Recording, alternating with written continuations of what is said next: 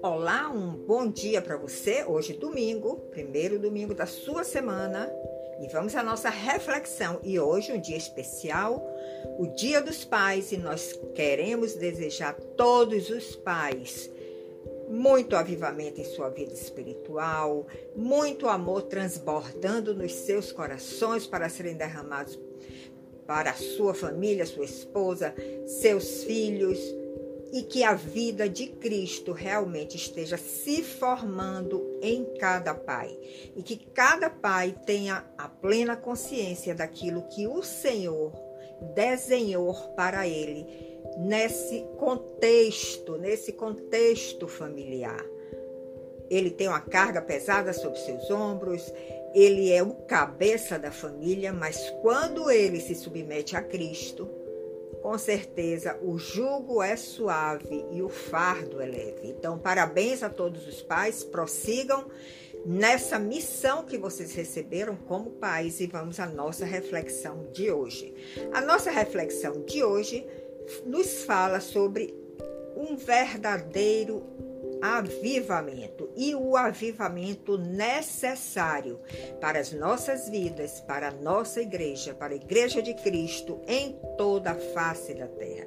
Veja o que é que nós lemos em Lucas capítulo 12, verso 49.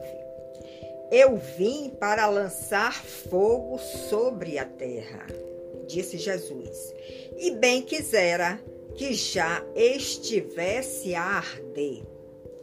Jesus, quando esteve aqui, há dois mil anos atrás, ele veio com esta missão de transformar corações, de avivar corações, de formar líderes, discípulos, apóstolos seus que iriam arder com esse evangelho nos seus corações e levar esta palavra de vida, de ressurreição a todas as partes da terra. E nós, como seus discípulos, estamos incluídos também nesta tarefa, nesta missão. Mas teve uma certa feita que alguém perguntou a um homem de Deus, que se chamava Mude, e a pergunta foi a seguinte: Mude, como se começa um avivamento na igreja? Ele então respondeu: acenda uma fogueira no púlpito. Nós sabemos que o avivamento não é obra do homem, é obra de Deus. E nós não podemos agendar um avivamento aqui na terra. Nós precisamos preparar este caminho do Senhor, primeiro recebendo dele o avivamento e depois preparando este caminho para levar outros também a participarem, serem participantes e serem também protagonistas deste avivamento que a terra está necessitando hoje, que a igreja de Cristo está necessitando hoje. E João Batista cumpriu essa missão. Ele veio para preparar o caminho para a chegada do Messias. E nós, como já temos esta consciência, nós também estamos preparando este caminho na vida dos nossos filhos, dos nossos cônjuges, dos nossos familiares, daqueles que estão ao nosso redor, para a chegada de Cristo em suas vidas e o avivamento da vida espiritual em cada um deles. Então, não é literalmente você acender uma fogueira mas é você ir no púlpito quando estiver lá você receber este fogo do Espírito Santo e através daquilo que você ministrar, através daquilo que você viver ali naquele momento de ministração da palavra, aquela palavra vai arder no seu coração. Este fogo divino vai atingir a muitos que estão ali lhe ouvindo. Então, Moody disse que o púlpito ele precisa estar inflamado, mas por quem e por quê? Ele precisa estar inflamado pelo poder do evangelho. Para isso, o Evangelho tem que ser parte da nossa vida, o Evangelho tem que fazer parte do nosso caráter, para podermos, quando estivermos no púlpito, não um púlpito literal de uma igreja, mas em todos os momentos que você se coloca diante de alguém, ou diante de um grupo, de uma comunidade, que você está ali ministrando a palavra de Deus, você está no púlpito de Deus. E ali, esta palavra de poder deve sair da sua boca. O pregador precisa sempre estar aquecido pelo fogo do Espírito Santo.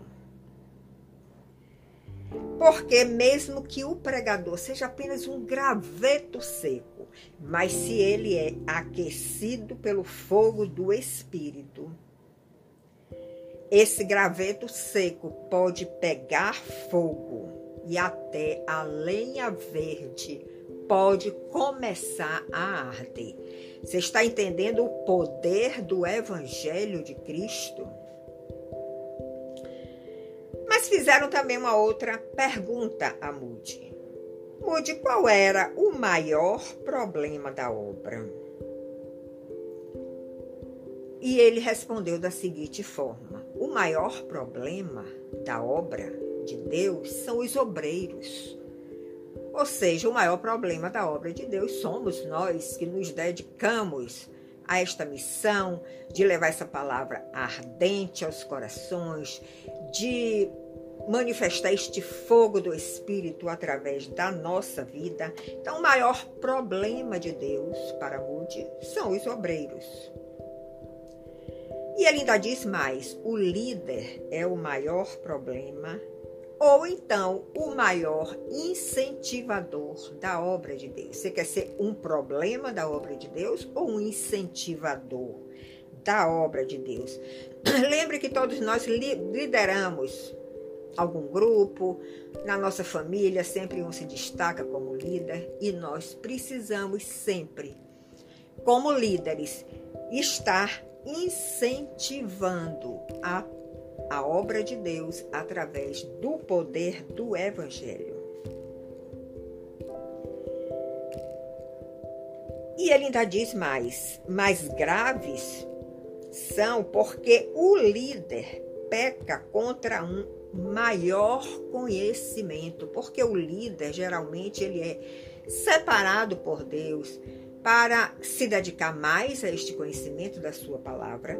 E se ele não leva isso a sério, se ele não transmite este conhecimento através do poder do Espírito Santo para outros que ele está liderando, ele estará pecando contra Deus, porque ele está recebendo um maior conhecimento. E quando o líder cai, realmente o problema se torna mais grave ainda, porque muitas pessoas são atingidas por esta queda.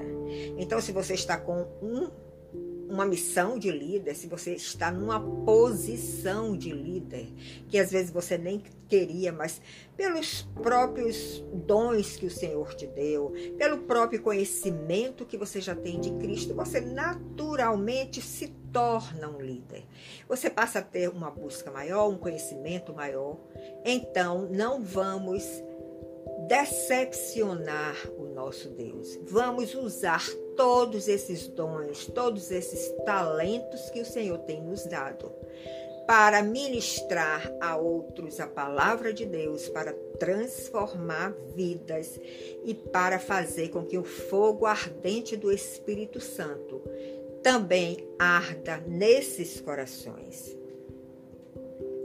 Então, nós que estamos nesta caminhada cristã, nós vemos como as igrejas precisam de um avivamento e como os líderes também precisam de um avivamento e de um revestimento de poder, poder do Espírito Santo, nos púlpitos, nos momentos de ministração da palavra, nos momentos de pregação, então, se você está nesta função de líder, se o, se o Senhor viu em você uma capacitação para liderar alguma comunidade, algum grupo, Não esqueça, não esqueça de buscar com muita responsabilidade esta palavra, este conhecimento e ministrar o poder do evangelho a todos aqueles que está diante, estão diante de você.